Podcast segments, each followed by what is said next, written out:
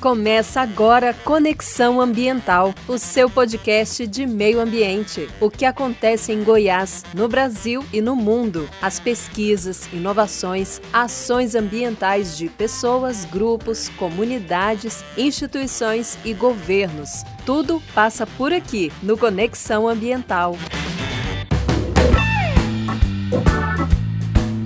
Olá pessoal, sejam todos bem-vindos e bem-vindas ao podcast do Conexão Ambiental. Aqui sim, o seu conteúdo informativo sobre o meio ambiente, muita coisa que acontece no Brasil, em Goiás, em todo o planeta, inclusive na nossa capital goiana. Comigo ele, Emerson Cran. Alô, alô, Emerson Cran.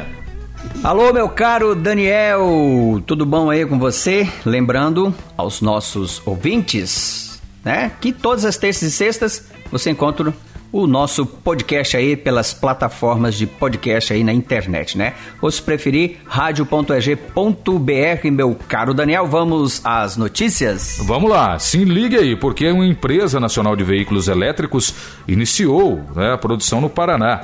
Ainda iniciante, a mobilidade elétrica no Brasil deu um passo importante com a inauguração no final de fevereiro da linha de montagem de veículos elétricos da empresa Move Electric, da cidade de Toledo, no Paraná. São três modelos de microcarros, todos 100% elétricos que passam a ter montagem nacional. Até o momento era só fora do Brasil, né? Na, em especial na Argentina. E o primeiro é um compacto que sairá dessa fábrica, os outros dois são modelos utilitários, sendo um com caçamba e outro com baú para carregar até 500 quilos de carga. Que bacana, cara.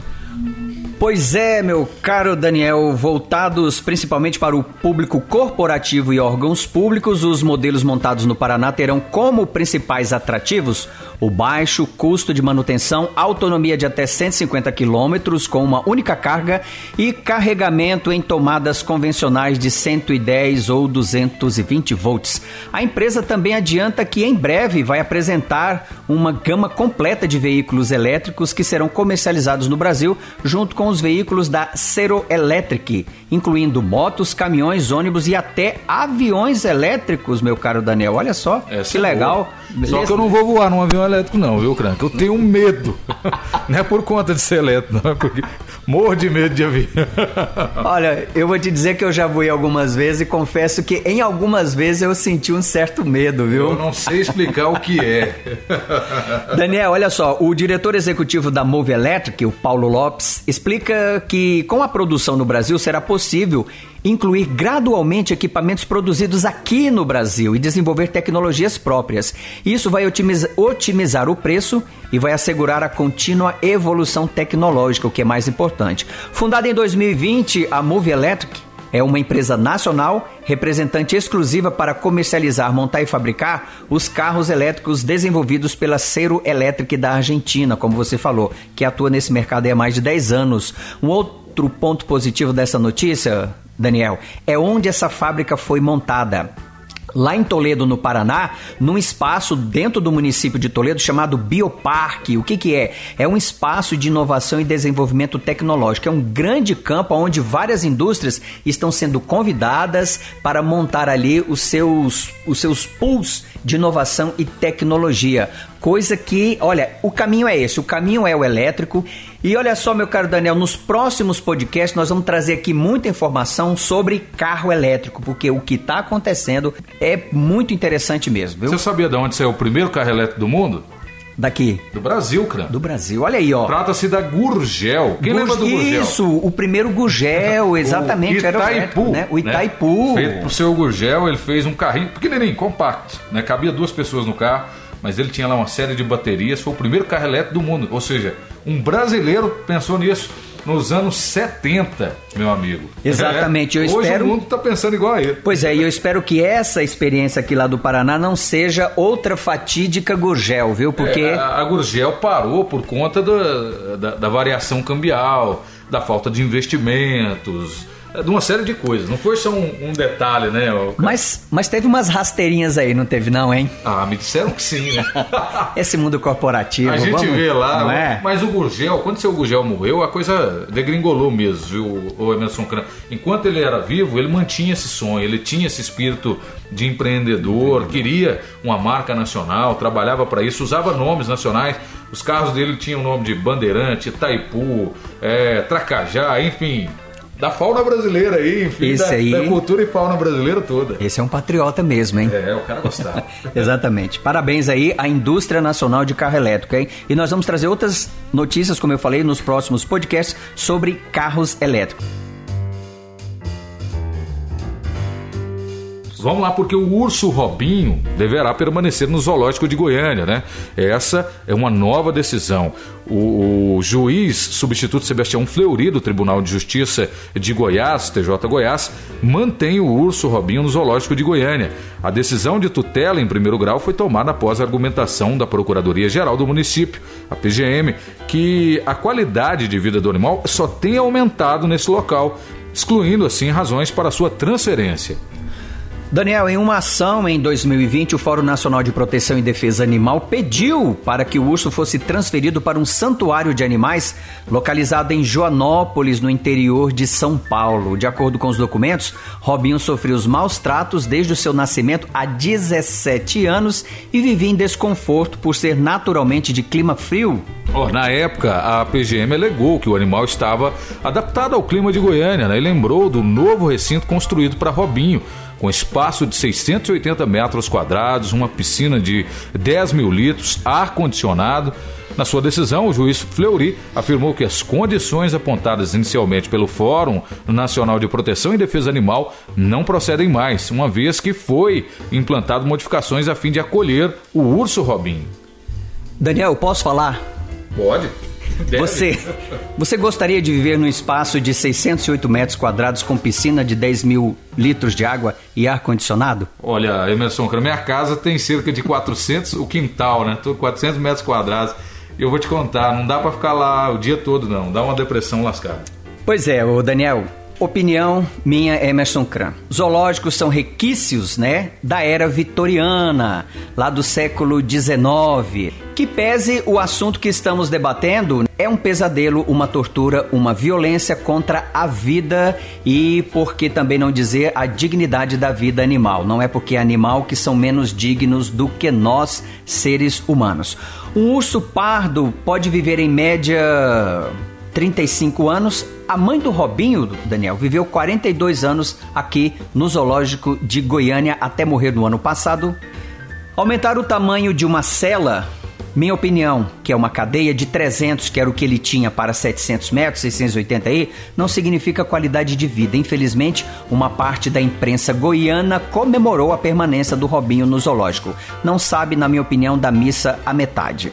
A maioria dos zoológicos são espaços de exposição da vida animal, geram lucro, privando estes seres de sua liberdade. Alguns zoológicos, Daniel, no mundo mudaram e estão mudando suas atribuições e as suas funções e alguns passam a ser santuários. Protegem espécies ameaçadas, animais feridos pelo tráfico ou pela caça, promovem pesquisa para salvar espécies, enfim, não exploram a vida. É, diferente do que nós temos aqui. Você falou bem aí, o santuário tem uma função muito importante, né, de proteger as espécies ameaçadas, de levar animais que foram capturados por tráfico, né, os traficantes de animais, recupera-se o animal, o animal está machucado, leva para esse santuário para a recuperação do animal, mas o lugar do animal é na natureza.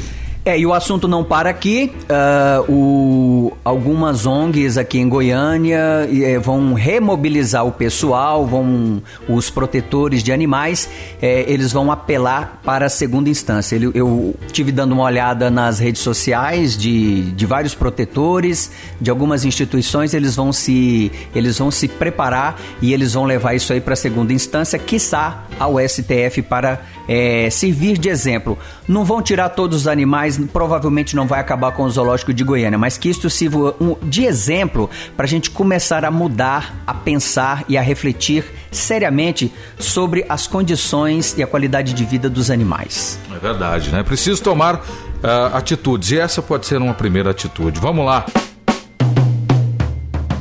A ação para anular o decreto que reduziu a estrutura do CONAMA já tem votos de quatro ministros do STF a favor. Na semana passada, o STF iniciou o julgamento virtual da ação de inconstitucionalidade né, protocolada em setembro de 2019 pela Procuradoria-Geral da República contra o decreto 9.806, que foi assinado por Bolsonaro em 28 de maio de 2018, que alterou né, o decreto 9.927, né, de 6 de junho de 1990, que rege sobre a composição do CONAMA, que é o Conselho Nacional de Meio Ambiente. O decreto de Bolsonaro reduziu em 76% a participação da sociedade no Conselho, um retrocesso. Weber, né, o, o Weber, Faquin, Moraes, né, na verdade a Rosa Weber, né, o Faquin, Moraes, Marco Aurélio Melo votaram pela inconstitucionalidade da redução do CONAMA. A previsão aponta que o julgamento vai até o dia 12 de março, próxima sexta, faltando apenas dois votos para que o decreto seja anulado. Pois é, meu Daniel, a iniciativa privada ganhou espaço dentro do, da nova composição do CONAMA. Governos estaduais e municipais perderam espaço, as ONGs passaram a revezar com os quatro lugares restantes por meio de sorteio. Antes, os integrantes eram eleitos a cada ano e o mandato dos representantes civis, que era de dois anos, passou a ser apenas de um. Na época, o governo federal justificou a mudança, dizendo que traria, entre aspas, melhor foco e posicionamentos mais objetivos, sem explicar melhor o que fosse isso. Ah, agora em setembro do mesmo ano, Raquel Dodge, então Procuradora-Geral da República, questionou as alterações. Em sua avaliação, o decreto violou normas constitucionais e trouxe muitos retrocessos, já que reduziu drasticamente a participação da sociedade civil no CONAMA, é essa a ação que está sendo julgada agora, quase dois anos depois. Pois é, Daniel, para explicar melhor aqui aos nossos ouvintes, antes desse decreto do Bolsonaro, o CONAMA, o Conselho Nacional do Meio Ambiente, era composto por 100, 100 conselheiros. Alguém vai falar, nossa, esse monte de gente, é por isso que a coisa não andava? Não, andava e muito bem. Agora são apenas 23, incluindo aí o Ricardo Salles, ministro do Meio Ambiente, né? Foram mantidos aí a Secretaria Executiva, uh, o ICMBio, enfim, a, além de representante de sete ministérios. Ou seja, empresas e governos têm a maioria das cadeiras. E nós estamos falando de, do Brasil, de um país que é um continente, que tem cinco gigantescos biomas, somos 210 milhões de habitantes, temos muito problemas, a maior biodiversidade animal e de vegetal do mundo. Então, assim, é muita coisa para tomar conta, para decidir. Então, o nosso conselho né, estava muito bem representado. Vale lembrar que em 28 de setembro do ano passado, Ricardo Salles, o ministro, promoveu uma reunião às pressas com o CONAMA para extinguir regras que protegiam áreas de restinga e manguezais, entre outras medidas. Essa eu lembro muito bem. Pois é, é, em 29 de setembro, um dia depois da fatídica reunião, a Justiça Federal do Rio de Janeiro acolheu uma ação popular contra essa decisão, é, focada nessas normas e suspendeu a decisão por meio de liminar. Né? Ainda mais no Rio de Janeiro ali, que tem muita área de mangue, né? De manguezais, de restinga, enfim. O que, é um manguezal? Um manguezal é, é, o, é o criatório né, da vida marinha. Entre tantas co outras coisas que eu poderia passar aqui o resto da, da, do, do, do dia aqui citando de retrocessos que a gente tem na área ambiental, né? E um deles é esse. Mas é, no, no, no, dia 1 de outubro do ano passado, a Rosa Weber deu 48 horas aí para que o ministro explicasse a decisão do CONAMA e ele ignorou, né? No dia seguinte, o desembargador federal Marcelo Pereira, lá do Tribunal Regional da Segunda Região, aceitou o recurso da União restabelecendo aí a validade das revogações aí do Conselho Nacional do Meio Ambiente, é, que deixaram restingas e manguezais desprotegidos. Mas, enfim, temos dois anos ainda aí de gestão de administração e é perigoso um conselho formado por sua maioria por representantes do governo e empresas. É um gol a favor contra muitos gols contra. Não dá para nem somar quantos gols contras, né, Cran? Não dá, é uma pena e só pressão, participação popular é que a gente pode continuar acreditando num futuro melhor, meu caro Daniel. É isso aí, vamos nessa? Chegamos ao final de mais um podcast. Obrigado aí você, é, nosso ouvinte. Críticas e sugestões você pode falar conosco pelas redes sociais da Rádio EG Educativa e também do, do Conexão Ambiental ou pelo e-mail conexãoambiental@gmail.com. Nosso podcast está aí em várias plataformas, Spotify, Castbox. Você pode é, acessar. Não se esqueça da live do Conexão Ambiental toda sexta-feira às 3 horas da tarde no canal do YouTube da UEG TV. Um abraço a todos, meu caro Daniel. É isso aí, abraço Emerson Canto, a, a Cran. Ó, oh, onde é que eu vou? abraço, Daniel. seu Emerson Cran. Abraço a todos que nos acompanharam e até nosso próximo encontro. Valeu!